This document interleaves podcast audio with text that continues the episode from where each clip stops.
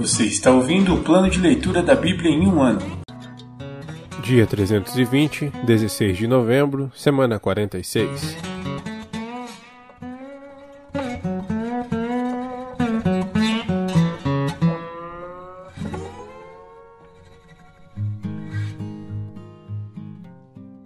Tiago, capítulo 4 Aproximem-se de Deus.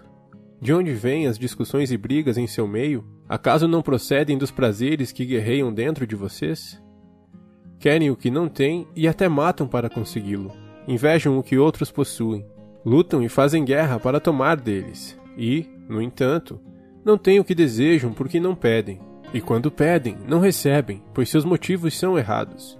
Pedem apenas o que lhes dará prazer. Adúlteros, não percebem que a amizade com o mundo os torna inimigos de Deus? Repito, se desejam ser amigos do mundo, tornam-se inimigos de Deus. O que vocês acham que as Escrituras querem dizer quando afirmam que o Espírito colocado por Deus em nós tem ciúmes? Contudo, ele generosamente nos concede graça. Como dizem as Escrituras, Deus se opõe aos orgulhosos, mas concede graça aos humildes. Resistam ao diabo. Portanto, submetam-se a Deus. Resistam ao diabo e ele fugirá de vocês. Aproximem-se de Deus e ele se aproximará de vocês. Lavem as mãos, pecadores. Purifiquem o coração. Vocês que têm a mente dividida. Que haja lágrimas, lamentação e profundo pesar. Que haja choro em vez de riso e tristeza em vez de alegria. Humilhem-se diante do Senhor e ele os exaltará. não julguem os outros. Irmãos, não falem mal uns dos outros. Se criticam e julgam uns aos outros, criticam e julgam a lei. Cabe-lhes, porém, praticar a lei e não julgá-la. Somente aquele que deu a lei é juiz, e somente ele tem poder de salvar ou destruir. Portanto, que direito vocês têm de julgar o próximo? Não confiem em si mesmos. Prestem atenção, vocês que dizem: Hoje ou amanhã iremos a determinada cidade e ficaremos lá um ano. Negociaremos ali e teremos lucro. Como sabem o que será de sua vida amanhã? A vida é como a névoa ao amanhecer. Aparece por um pouco e logo se dissipa. O que devem dizer é: se o Senhor quiser, viveremos e faremos isso ou aquilo. Caso contrário, estarão se orgulhando de seus planos pretensiosos, e toda presunção como essa é maligna. Lembrem-se de que é pecado saber o que devem fazer e não fazê-lo.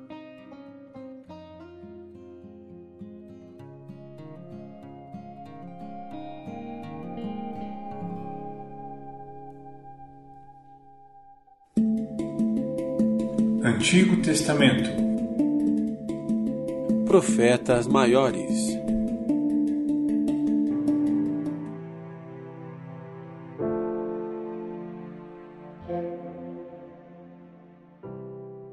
Livro de Jeremias, capítulo 27 Jeremias usa um jugo de boi.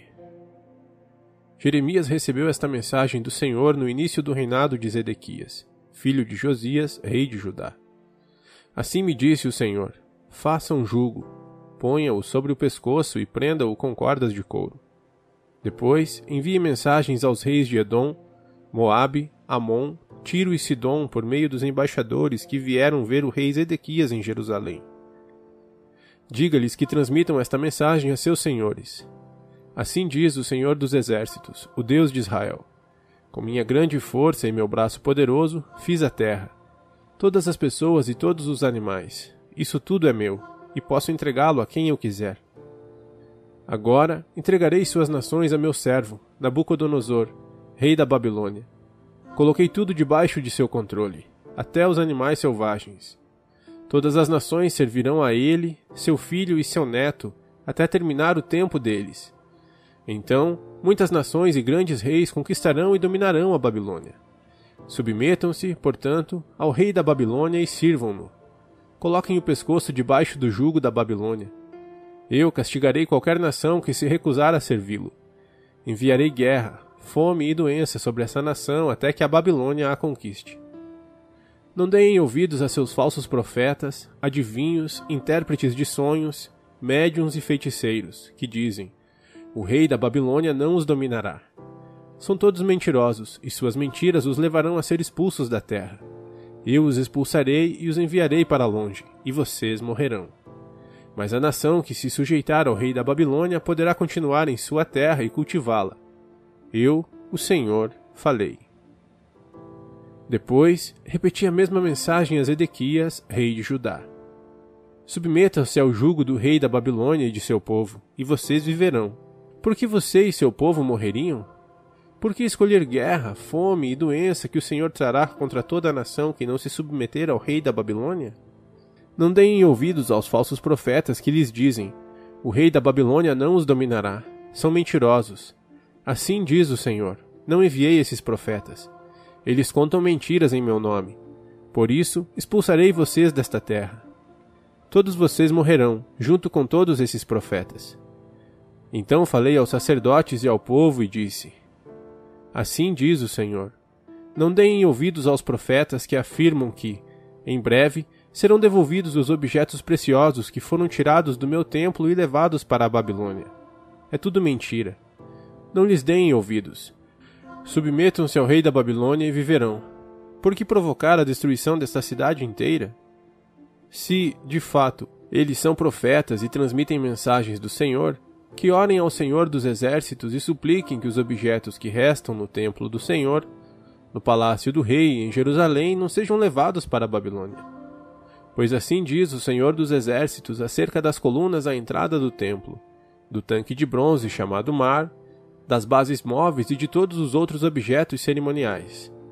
Nabucodonosor, rei da Babilônia, os deixou aqui quando levou Joaquim, filho de Jeoaquim, rei de Judá, para o exílio na Babilônia com todos os nobres de Judá e Jerusalém. Assim diz o Senhor dos Exércitos, o Deus de Israel, a respeito dos objetos preciosos que restaram no templo e no palácio do rei de Judá. Todos eles serão levados para a Babilônia e ali ficarão até que eu mande buscá-los, diz o Senhor. Então os trarei de volta a Jerusalém. Livro de Jeremias, capítulo 28 Jeremias condena Ananias. Naquele mesmo ano, o quarto ano do reinado de Zedequias, rei de Judá, no mês de agosto, Ananias, filho de Azur, um profeta de Gibeon, se dirigiu a mim publicamente no templo, diante de todos os sacerdotes e do povo, e disse: Assim diz o Senhor dos Exércitos, o Deus de Israel Removerei do seu pescoço o jugo do rei da Babilônia. Dentro de dois anos, trarei de volta todos os objetos preciosos do templo que o rei Nabucodonosor levou para a Babilônia. Também trarei de volta Joaquim, filho de Jeoaquim, rei de Judá, e todos os outros exilados de Judá levados para a Babilônia. Certamente quebrarei o jugo que o rei da Babilônia colocou sobre seu pescoço. Eu, o Senhor, falei. Jeremias respondeu a Ananias diante de todos os sacerdotes e do povo que estava no templo do Senhor. Amém. Que sua profecia se cumpra. Espero que o Senhor faça tudo o que você anunciou. Espero que ele traga de volta da Babilônia os objetos preciosos do templo e todos os exilados. Agora, porém, ouça as palavras que lhe digo na presença de todo o povo. Os antigos profetas, que vieram antes de você e de mim, falaram contra muitas nações e grandes reinos, e sempre advertiram a respeito de guerra, calamidade e doença. Portanto, um profeta que anuncia paz precisa esperar que suas previsões se cumpram antes de ser considerado, de fato, enviado pelo Senhor. Então o profeta Ananias tirou do pescoço de Jeremias o jugo e o quebrou em pedaços.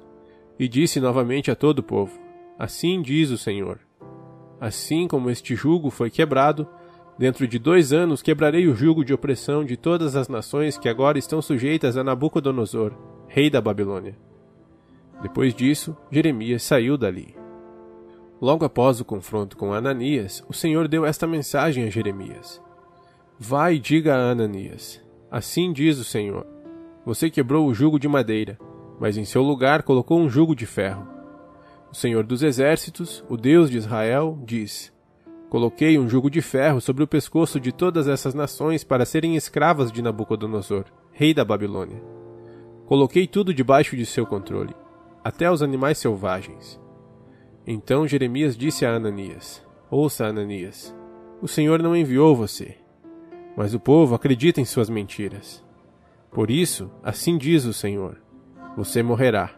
Sua vida chegará ao fim ainda este ano, pois você se rebelou contra o Senhor. Naquele mesmo ano, dois meses depois, o profeta Ananias morreu.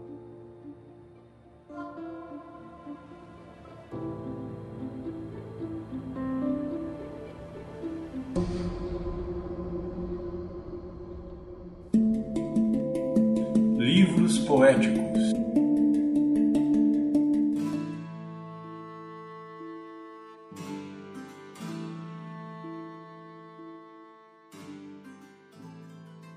Livro de Salmos, capítulo 131 Cântico para os peregrinos a caminho de Jerusalém. Senhor, lembra-te de Davi e de tudo que ele sofreu. Ele fez uma promessa solene ao Senhor. Jurou ao poderoso de Jacó: Não voltarei para casa, não descansarei em minha cama, não deixarei que meus olhos durmam, nem fecharei as pálpebras para cochilar, enquanto não encontrar lugar para a habitação do Senhor o santuário para o poderoso de Jacó. Ouvimos dizer que a arca estava em Efrata e a encontramos nos campos de Jaar. Vamos ao santuário do Senhor, adoremos diante de seu trono. Levanta-te, Senhor, e entra no teu lugar de descanso, junto com a arca, o símbolo do teu poder. Que teus sacerdotes se vistam de justiça, que teus fiéis cantem de alegria. Por causa do teu servo Davi, não rejeites aquele que ungiste. O Senhor fez um juramento solene a Davi e prometeu jamais voltar atrás. Colocarei em seu trono um de seus descendentes. Se os seus descendentes obedecerem aos termos de minha aliança e aos preceitos que eu lhes ensino, sua linhagem real continuará para todo sempre, pois o Senhor escolheu Sião, desejou-a para ser sua habitação. Este é meu descanso para sempre, disse ele. Habitarei aqui, pois este é o lugar que desejei. Abençoarei esta cidade e a tornarei próspera. Saciarei seus pobres com alimento. Vestirei seus sacerdotes com salvação. Seus fiéis cantarão de alegria. Aqui aumentarei o poder de Davi. Meu ungido será luz para meu povo. Vestirei de vergonha seus inimigos, mas ele usará uma coroa gloriosa.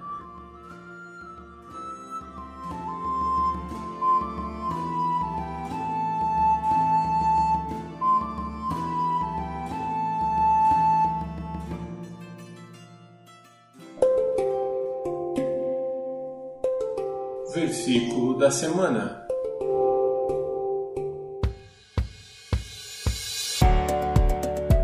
E buscar-me-eis e me achareis, quando me buscardes com todo o vosso coração.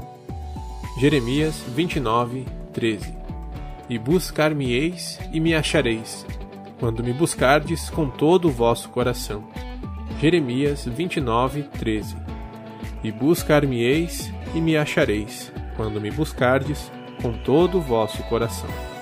Jeremias 29, 13